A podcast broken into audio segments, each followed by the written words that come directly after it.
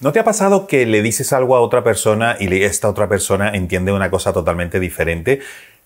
Eso tiene eh, una causa y de eso vamos a hablar ahora porque ocurre muchísimo más de lo que pensamos y puede evitarse. Puedes evitarlo.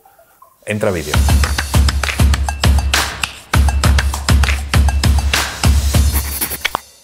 Y es que el proceso de comunicación, aunque ocurre en fracciones de segundo, es muy complejo, es muy complejo. Cuando mi cerebro dice, oye, quiero comunicar este concepto a aquella persona que está allí, de lo que ese concepto tengo yo interno, a lo que sale por mi boca hay un proceso complicado.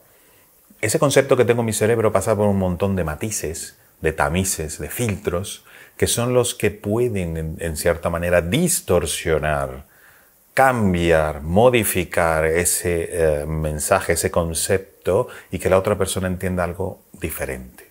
¿Qué son esos matices? ¿Qué son esos filtros? Mi ideología, mi historia, mis opiniones, mis conceptos, mis prejuicios, lo que yo sé de la otra persona, en qué momento lo digo, cómo lo digo, con qué tono lo digo, con qué lenguaje lo digo. Hay un montón de variables que pueden modificar ese mensaje. No es lo, mismo decir, te quiero mucho, te quiero mucho, te quiero mucho, te quiero mucho.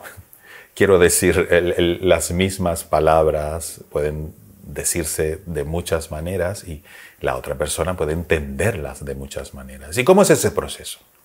Ese proceso, como digo, es complejo, depende de muchísimas variables, pero sucede en fracciones de segundo. Y de una manera inconsciente generalmente lo hacemos, pero lo hacemos constantemente. Nuestro cerebro es sumamente eficiente a la hora de ahorrar, eh, de ahorrarnos trabajo, pero el cerebro procesa todas esas toda esa cantidad de variables de una manera impresionantemente rápida. Entonces, nuestro cerebro mm, piensa y dice, oye, voy a decir esto, entonces, por ejemplo, voy a hablar de comunismo, yo soy de derechas, por decir algo, y voy a hablar de comunismo con otra persona. Entonces, ¿qué pasa? Que ya la palabra comunismo en mí, si yo soy una persona de derechas, tiene una connotación incluso negativa. Entonces, la manera de decirlo, las palabras, mi comunicación no verbal, em, todo lo que yo voy a, eh, a incluir dentro de ese mensaje ya viene cargado de prejuicios. Entonces, aunque yo quiera decir algo positivo o no en esa frase, cosa difícil que una persona de derechas diga algo positivo del comunismo, pero puede ocurrir, eso, todos mis prejuicios y toda la historia, todo lo que yo sé, todo lo que yo soy, influye en la manera de, que yo voy a decir esa, frase. Entonces, desde mi cerebro, como veis aquí en la, en la diapositiva, desde mi cerebro, eh, parte ese concepto que quiero comunicar, yo soy el emisor de la, del, del, mensaje, luego allí entran el montón de variables que pueden modificar ese mensaje y sale el mensaje al aire. Por cierto que en el aire también hay ciertas distorsiones, las llamamos ruido en comunicación, que también, además de ser el ruido físico de un taladro, de gente hablando, de una fiesta con la música, también hay otros ruidos, otros ruidos que interfieren en el mensaje y que haré otro vídeo hablando de esos ruidos porque influyen muchísimo, muchísimo a la hora de esos malos entendidos. Pero este proceso de comunicación es solamente la mitad. La otra mitad es lo mismo pero en la dirección opuesta. Quiero decir, el receptor de ese mensaje Primero pasa por sus tamices, por sus filtros, por sus ideologías, opiniones, historia, momento, tono, etc. Mi mensaje antes de llegar a su cerebro y entonces procesarlo. Y entonces decir, le contesto, la otra persona, le contesto, no le contesto, cómo le contesto. Pero ¿qué pasa? Que la comunicación no es solamente decir algo. Decir algo es informar, es notificar, pero comunicación, comunicar, es un proceso de doble vía bidireccional. Quiero decir, si yo digo algo, hasta que yo no escuche una respuesta de la otra persona, yo no sé si mi mensaje con mis filtros, luego los filtros de la otra persona y su procesamiento han eh, cumplido su misión y el mensaje ha llegado íntegro y ha tenido el sentido que yo quería darle o que mi cerebro quería darle. Porque antes de pasar por mis filtros había una idea inicial. Si esa idea inicial llegó a la otra persona bien, la única manera de yo comprobarlo es que la otra persona me diga algo y yo diga, hombre, sí, lo ha entendido. Le ha llegado bien, lo he comunicado bien, un montón de cosas. No solamente es responsabilidad de la otra persona, es mi responsabilidad de decirlo bien. Entonces, sí, lo he dicho bien, sí, lo ha entendido bien y sí, me ha venido bien. Entonces, en ese momento es que podemos hablar de comunicación. Antes sencillamente era decir algo, informar algo, notificar algo. Y todo esto, todo esto que es teoría, lo aplicamos continuamente y nos crea problemas continuamente. Por ejemplo, un padre le dice a su hijo, oye, yo te quiero aquí a las 2 de la mañana. Y el hijo le dice, no, no, no, que a las 5. Y el padre le dice, no, no, es que a esa hora hay mucha inseguridad. Y el hijo dice, no, no hay inseguridad, o yo la controlo o no me siento inseguro. ¿Qué es lo que pasa? El mismo mensaje, el, mismo hecho de hora de llegada, está filtrado de una manera diferente por el padre y por el hijo, porque la sensación de seguridad, la percepción de seguridad del padre es muy diferente a la percepción de seguridad del hijo. Entonces, ¿Qué tenemos que hacer a la hora de intentar comunicar algo para que evitemos esos malos entendidos en el trabajo, con tu familia, con tus amigos, con tu pareja, que ocurre también muchísimo? Lo siguiente. Primero, acordaros que es mi cerebro, el cerebro de la otra persona, pero aquí tenemos un montón de filtros y matices. Si eh, yo estoy hablando en francés y la otra persona está hablando en alemán, es que no hay manera, aunque hablemos, aunque gritemos, nunca vamos a llegar a ningún acuerdo y ninguna comunicación. Lo primero que tenemos que hacer es alinear nuestros canales de comunicación, nuestras tuberías de comunicación, y eso implica primero alinear esos filtros que tenemos. En el ejemplo del padre y del hijo, antes de decir a qué hora quiero que llegues o a qué hora deberías llegar, lo ideal sería primero intentar conectar lo que es la percepción de seguridad mía con la de mi hijo, la del padre con la del hijo. Por ejemplo, oye, ¿para ti qué es seguridad? ¿Para ti qué es estar en un ambiente donde puedas regresar a casa sin ningún tipo de complicaciones?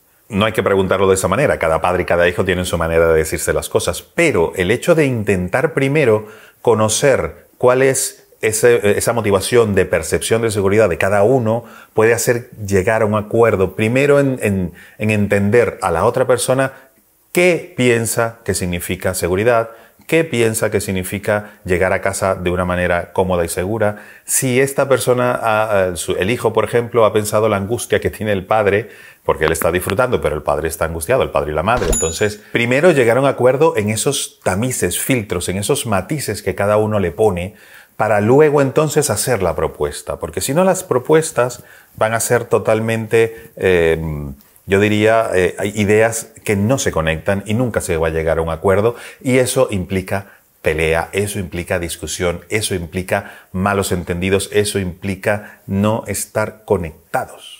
Un padre y un hijo tiene cierta, yo diría, autoridad que puede sobrepasar lo que es la comunicación, aunque no debería pero entre un jefe y un empleado, entre una pareja, entre amigos, entre familiares, eso no ocurre tanto. Quiero decir, el aspecto autoridad no implica llegar a un acuerdo. Y eso eh, causa problemas, eso causa muchísimos problemas. De hecho, muchos problemas de pareja vienen a consecuencia de esto que estoy hablando aquí, que no, no es tontería es mm, que al final lo que yo he pensado no es lo que ha salido por mi boca y lo que esa persona ha escuchado no es lo que su cerebro realmente ha entendido. Y es que eh, muchas veces y vamos acumulando, acumulando eh, detalles que nos van molestando de otra persona y en el momento que esa persona habla de eso, enciende un interruptor que nos pone en alerta, nos eriza la piel, y ya ahí, diga lo que diga, va a tener una respuesta posiblemente negativa. ¿Por qué? Porque los filtros que tenemos precisamente no están conectados. Por ejemplo, si una pareja va a hablar de irse de vacaciones a un sitio y no se ponen de acuerdo, pues antes de decir vamos a aquel sitio es entender por qué la otra persona no quiere ir porque de repente hay una experiencia previa negativa, porque le han comentado algo que no le ha gustado, porque tiene cierta, cierto prejuicio en un sitio que, que no le va a gustar, que le han contado que no es bueno, o eso primero es lo que hay que conectar y decir, oye, pero es que tal vez no es como tú piensas, tal vez es así, o a mí me han dicho lo contrario, o vamos a meternos en Internet y vemos realmente las opiniones de otra persona, fotos, vídeos, etc. Pero antes de hacer la propuesta, haz eso haz ese trabajo, porque luego la otra persona se va a abrir, va a bajar las barreras que tiene sobre ese tema y de esa manera puede haber comunicación. Eso no quiere decir que triunfes, pero tus posibilidades van a ser mucho mayores de convencer a la otra persona. Eso implica eh, trabajo previo, por lo menos, de conocer a la otra persona y saber o intentar entender por qué piensa de esa manera. No es tan difícil, de verdad, no es tan difícil. Y, eso ocurre mucho, como te digo, con las parejas, con los familiares, con, en el trabajo ocurre a montón, a diario, a diario, porque son personas que nos rodean, que tenemos un contacto continuo y que eso también implica un roce, un roce roces, quiero decir, eh, faltas de entendimiento en algunos momentos, que a veces no decimos nada para no quedar mal, pero que se van acumulando, se van acumulando y basta que toquen ese interruptor para, ¡boom!, explotar, que explotemos. Entonces, recuerda, antes de comunicar algo, piensa en el proceso que no es precisamente sencillo, lo que es es instantáneo en velocidad, pero es complejo. Entonces, antes de decir algo y que tú lo digas por aquí, la otra persona lo responda por aquí, intenta conectarlo a tubería. Y luego de conectar la tubería, abre el grifo y entonces esa agua fluirá, esa comunicación fluirá entre vosotros. Y de esa manera se evitarán muchísimos malos entendidos, muchísimas discusiones y verás que esa relación va a mejorar muchísimo, de verdad, ¿eh? de verdad te lo digo, es así. Así que nada, si te ha gustado este vídeo, este es un vídeo, uno, de una colección que voy a hacer de más de 100 hablando de habilidades comunicativas, de relaciones interpersonales. Son detalles sencillos, ideas cortas, pero que poco a poco tú vas a ver que te van a ir resolviendo problemas y te van a ser de mucha utilidad. Así que si te ha gustado este vídeo, dale a me gusta importantísimo, suscríbete al canal y dale a la campanita para que te avise YouTube cada vez que vaya publicando el siguiente tip el siguiente truco, la siguiente técnica para que vayas mejorando esas relaciones personales, esas habilidades de, comunicación y tu persuasión. Y tu persuasión es importante si queremos convencer, si queremos vender, si queremos eh, que las otras personas nos escuchen y nos tomen en cuenta, es importante tener unas habilidades comunicativas muy, muy bien formadas. Así que nada, suscríbete y te espero dentro de nada. Yo creo que voy a hacer casi uno al día. Así que suscríbete y nos vemos súper, súper pronto. Un abrazo, hasta luego. Gracias, gracias Madrid. ¿Cómo moláis? Recordad, soy Javier Galué. No se os olvide seguir mi canal de YouTube. Ahí aprenderemos juntos un montón. Hasta muy, muy, muy pronto. Hasta luego.